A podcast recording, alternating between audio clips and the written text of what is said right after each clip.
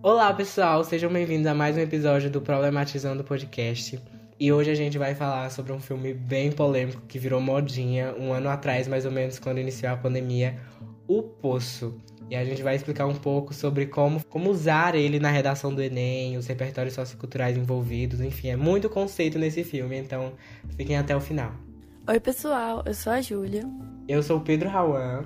E agora eu vou começar falando sobre a nossa sinopse, né? Como já de costume, vocês já conhecem. Só falta decorar as falas, né? é, então, o poço ele se passa uma, é, ele se passa em uma prisão onde os detentos eles são alimentados por uma plataforma descendente. O que isso quer dizer? Que essa plataforma ela começa de cima e vai descendo até embaixo por níveis, passando por, pelas duas pessoas que estão em cada nível. Então, os que estão nos níveis mais altos, eles comem mais do que precisam, enquanto os que estão nos andares mais embaixos, eles ficam com as migalhas com que os outros vão comendo, né? E até que um certo homem na história ali, ele decide que ele vai mudar esse tal sistema. Pronto, pessoal, eu acho que muita gente já assistiu esse filme, como eles viram modinha. Mas você não assistiu, eu acho que só, só por esse conceito de. Da que a Julia contou. Só por esse conceito de toda a comida descer de uma vez e as pessoas precisarem ir distribuindo ela para que chegue até lá embaixo. Que não é o que acontece já fica já assim, se você não assistiu esse filme, assista, você não vai perder nada. Porém, saiba que o filme tem bastante cena bem brusca, tem bastante cena violenta, entendeu? Tem cenas de canibalismo, então verifiquem a classificação indicativa, mas que vale muito a pena. A partir de agora a gente vai ter spoilers, então se você não quer perder a experiência, de maravilhar esse filme de forma totalmente nova. É, só venham pra cá depois que você assistir, tá? Bom, vamos pro primeiro assunto, a questão da metáfora do filme.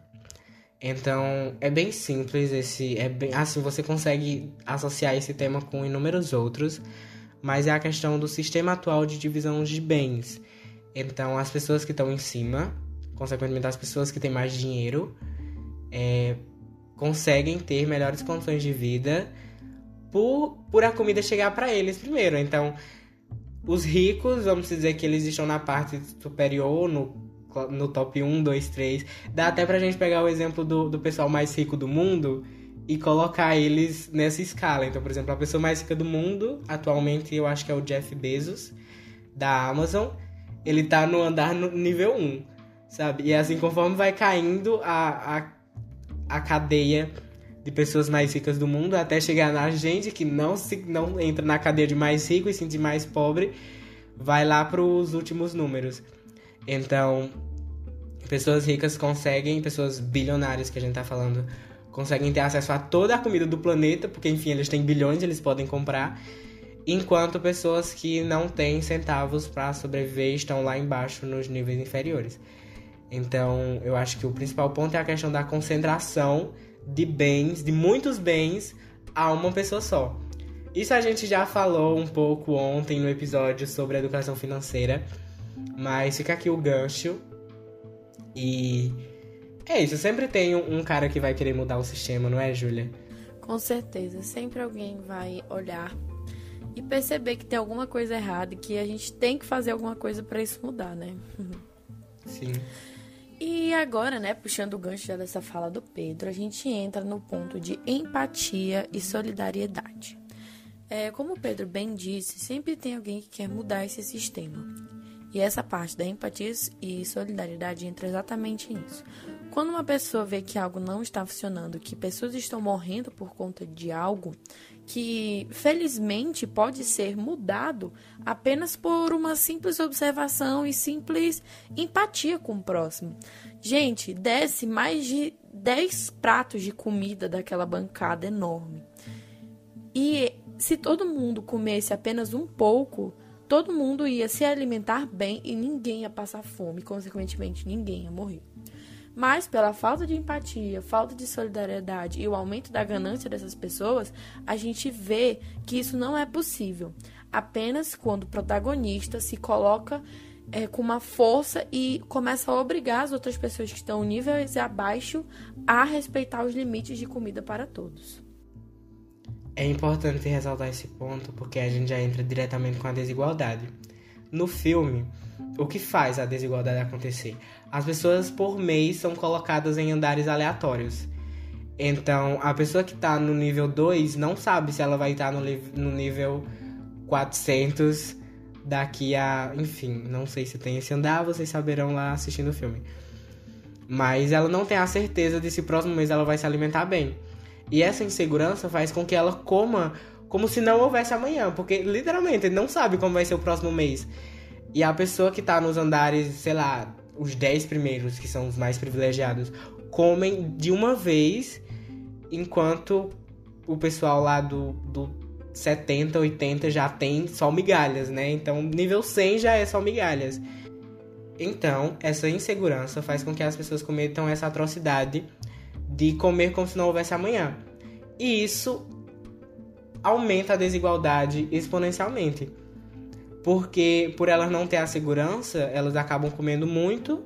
Porém, se elas tivessem a empatia e entendessem que hoje elas estão em cima, mas amanhã elas pudessem estar embaixo, isso não aconteceria. Mas enfim, é um sistema de conscientização muito grande para se pensar agora.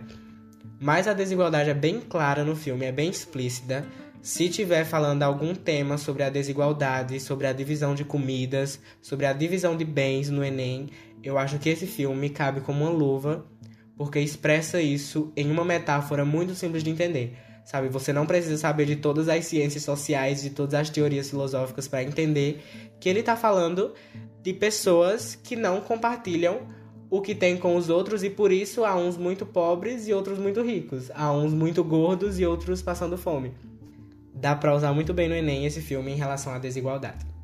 E não, não só dá para usar muito bem, né? Como a gente já pode pegar um gancho aqui para utilizar a desigualdade como uma consequência, tendo em vista que a causa da desigualdade é o aumento desse consumismo que eles fazem, né? Como o Pedro bem falou, eles não têm a garantia em que nível eles vão estar no próximo mês.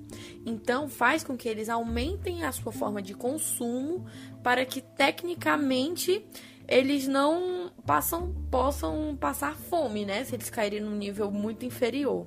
Então, ó, isso já dá uma ótima tese, viu? É a tese de causa e consequência. Já deixem anotadinho aí, porque vai ser super importante. Gente, é, eu acabei de pensar que eu não tinha colocado isso no roteiro, mas enfim, Júlia. Isso remete à época que o filme viralizou, assim, virou modinha no TikTok foi na época justamente que o auxílio emergencial surgiu no Brasil. E muita gente recebeu a parcela de 600 reais, enfim, gente que nunca teve contato com tanto dinheiro, em sim, 600 reais é bastante dinheiro para famílias que, enfim. E algumas famílias que receberam 600 reais, 1.200 reais, acabaram gastando todo esse dinheiro de uma vez, assim que receberam o auxílio emergencial, e hoje a gente vê que os dados de insegurança alimentar, o que é insegurança alimentar? São pessoas que não têm segurança que amanhã terão que comer. São pessoas que não sabem se terão que comer esse ano, ou nesse mês, ou próxima semana. E o nível de insegurança alimentar no Brasil atingiu mais da metade dos brasileiros, se eu não me engano, 51%. Então, assim, assim que o valor do auxílio emergencial foi aprovado, se as pessoas tivessem educação financeira é, isso não teria acontecido. Elas não estariam é, com essa insegurança alimentar assim que o auxílio emergencial saiu para todo mundo. Elas teriam administrado mais para uma crise diante. E o filme retrata perfeitamente isso. Elas não tinham segurança de como estaria no próximo mês, mas se esse mês elas tinham dinheiro, elas gastaram. Entendeu? Então, assim, não tava no roteiro, mas o auxílio emergencial veio, assim, para representar o poço na vida real, entendeu? Eu... Olha que gancho, Enfim. né? Nossa, gente, então falar alguma coisa do auxílio emergencial dá para você juntar com o poço, entendeu? Você já dá o repertório sociocultural e recente. Ainda mostra que você está ligado com, com atualidades, não é isso? Atualidades é uma das competências também mencionadas. Porém, o próximo ponto, que esse sim estava no roteiro, mas enfim, continuando, é a questão da ética e os limites quando se passa fome. Porque assim, a ética é importante em todos os aspectos, enfim, a gente já sabe disso. Porém, quando se passa fome, quando a questão é sobreviver, não tem ética. Assim, ou eu sobrevivo ou eu não sobrevivo. Então não é algo que nos deixa muita escolha. Então por isso que muitos lá dos andares, a partir do 200 principalmente, já se matavam na primeira semana. Não, nos primeiros 15 dias, não é isso? Eles aguentavam 15 dias. Em 15 dias eles já estavam se matando e se comendo e cortando a perna um dos outros para conseguirem se alimentar. Então, eu acho que gera esse debate de que de qual é o limite, sabe, quando se passa fome. Será que roubar para se alimentar é crime ou não? Sabe? Então gera esse esse debate e a gente tem essa quebra da ética. Então, caso a redação tenha algum tema relacionado ao instinto animal, porque basicamente é isso, o ser humano quer sobreviver, o instinto animal é atacar ou fugir. Então, se não tem como fugir porque eles estão em uma prisão, é, o instinto básico vai ser atacar para sobreviver. Então, caso fale dessa da selvageria humana, sabe, o ser humano como animal puro, é sem ética, sem racionalidade, esse filme também se encaixa muito bem. Ótimo ponto, viu? E agora passando aqui para o nosso próximo, chega no ponto em que está dizendo: há recursos para todos, porém são mal distribuídos. Isso é algo que a gente pode fazer uma analogia até ao nosso cotidiano, nossa realidade econômica principalmente. Tem recursos para todas as pessoas, mas por conta da concentração do dinheiro é, apenas em algumas, faz, ocorre essa mal distribuição. E é exatamente o que acontece no filme. Há comida para todo mundo, mas por conta da falta de empatia, é, e da falta de garantia dos próximos níveis, eles não têm essa consciência de dividir com todo mundo. Se todo mundo comesse um pouco, dava para todo mundo passar bem durante todo o dia. Então, é algo muito a se pensar em um ótimo repertório sociocultural para temas relacionados a desigualdades é, no âmbito econômico. Há recursos para todos, porém, eles são mal distribuídos. É, eu me lembro que na época que o filme viralizou, é, viralizou também um meme da Rafa Kalimann, enfim, no BBB, que ela fala: não falta pão, falta divisão. Sabe, enfim, ela estava isolada, ela não tinha como saber desse filme, mas se encaixou perfeitamente. E um exemplo disso que a Júlia falou é a parte que, quando ele tá fazendo a inscrição, né, o, o personagem principal, é, a mulher pergunta qual a comida favorita dele. E ele diz a comida favorita dele, e quando ele tá nos andares superiores, ele vê a comida favorita dele. Então, assim, lá naquela cesta básica para todo mundo, tem a comida preferida de todo mundo. Se todo mundo só comesse a sua comida preferida, tava perfeito o sistema.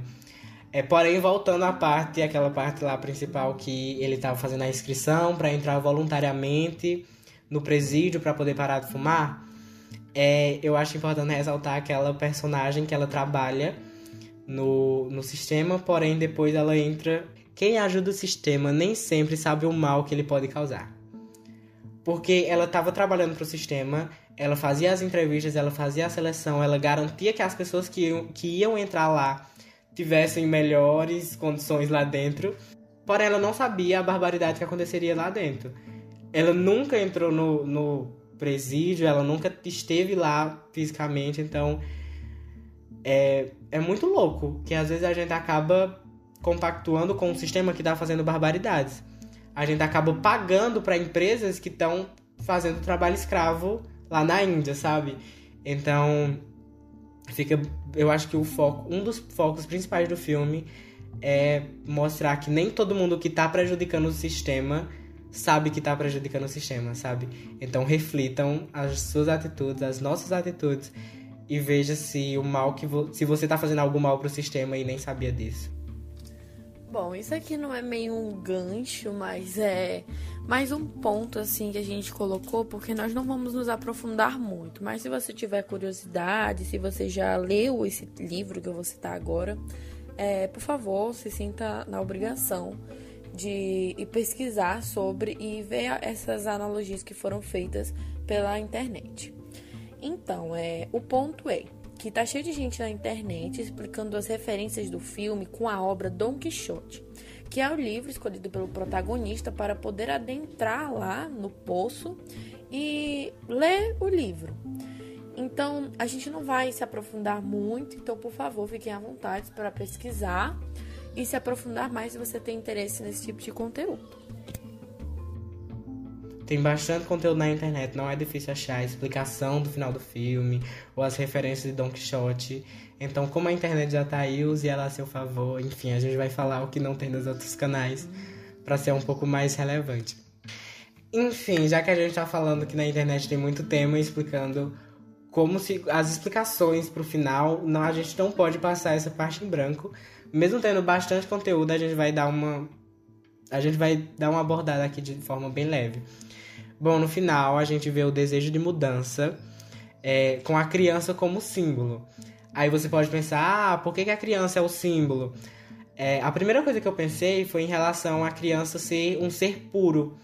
Então a gente vê a criança é um ser puro e por isso que eles queriam mandar a criança para mostrar que naquele sistema horrível existia um ser puro que não deveria estar ali. Porém, depois de reflexões, só na hora que a gente estava aqui debatendo sobre o filme, é, a gente, eu pensei também que a criança poderia ser o símbolo de uma nova geração. Então a gente está deixando um mundo para as crianças e as crianças são capazes de mudar o sistema. Então a criança pode vir com esse significado de que o mundo pode ser melhor por, por conta das novas gerações que estão dispostas a mudar o mundo. A gente vê as crianças de hoje em dia, meu Deus, já, já pensam nos animais, entendeu? Já tem uma preocupação muito maior. Então, eu acho que as crianças também vêm com esse símbolo da esperança na, em uma nova geração. Então, pessoal, é, tenho certeza que eu acho que esse filme de todos que a gente já fez, foi um dos melhores, porque ele tem muita coisa a agregar, fala muito sobre o nosso real sistema né, econômico que vivemos hoje em dia, nossa própria realidade. Se você parar para refletir um pouco e sair da sua bolha, né, que é uma frase que a gente usa muito aqui no nosso podcast. Obrigado por você ter chegado até aqui, né? Escutado tudo isso. Espero que você tenha anotado tudo. E, por favor, usem no Enem. Se realmente der para encaixar, você já tá lá escrevendo. É, sigam a gente nas nossas redes sociais, que vão estar aí abaixo, tá bom? E até a próxima. Tchau, pessoal. Até a próxima semana.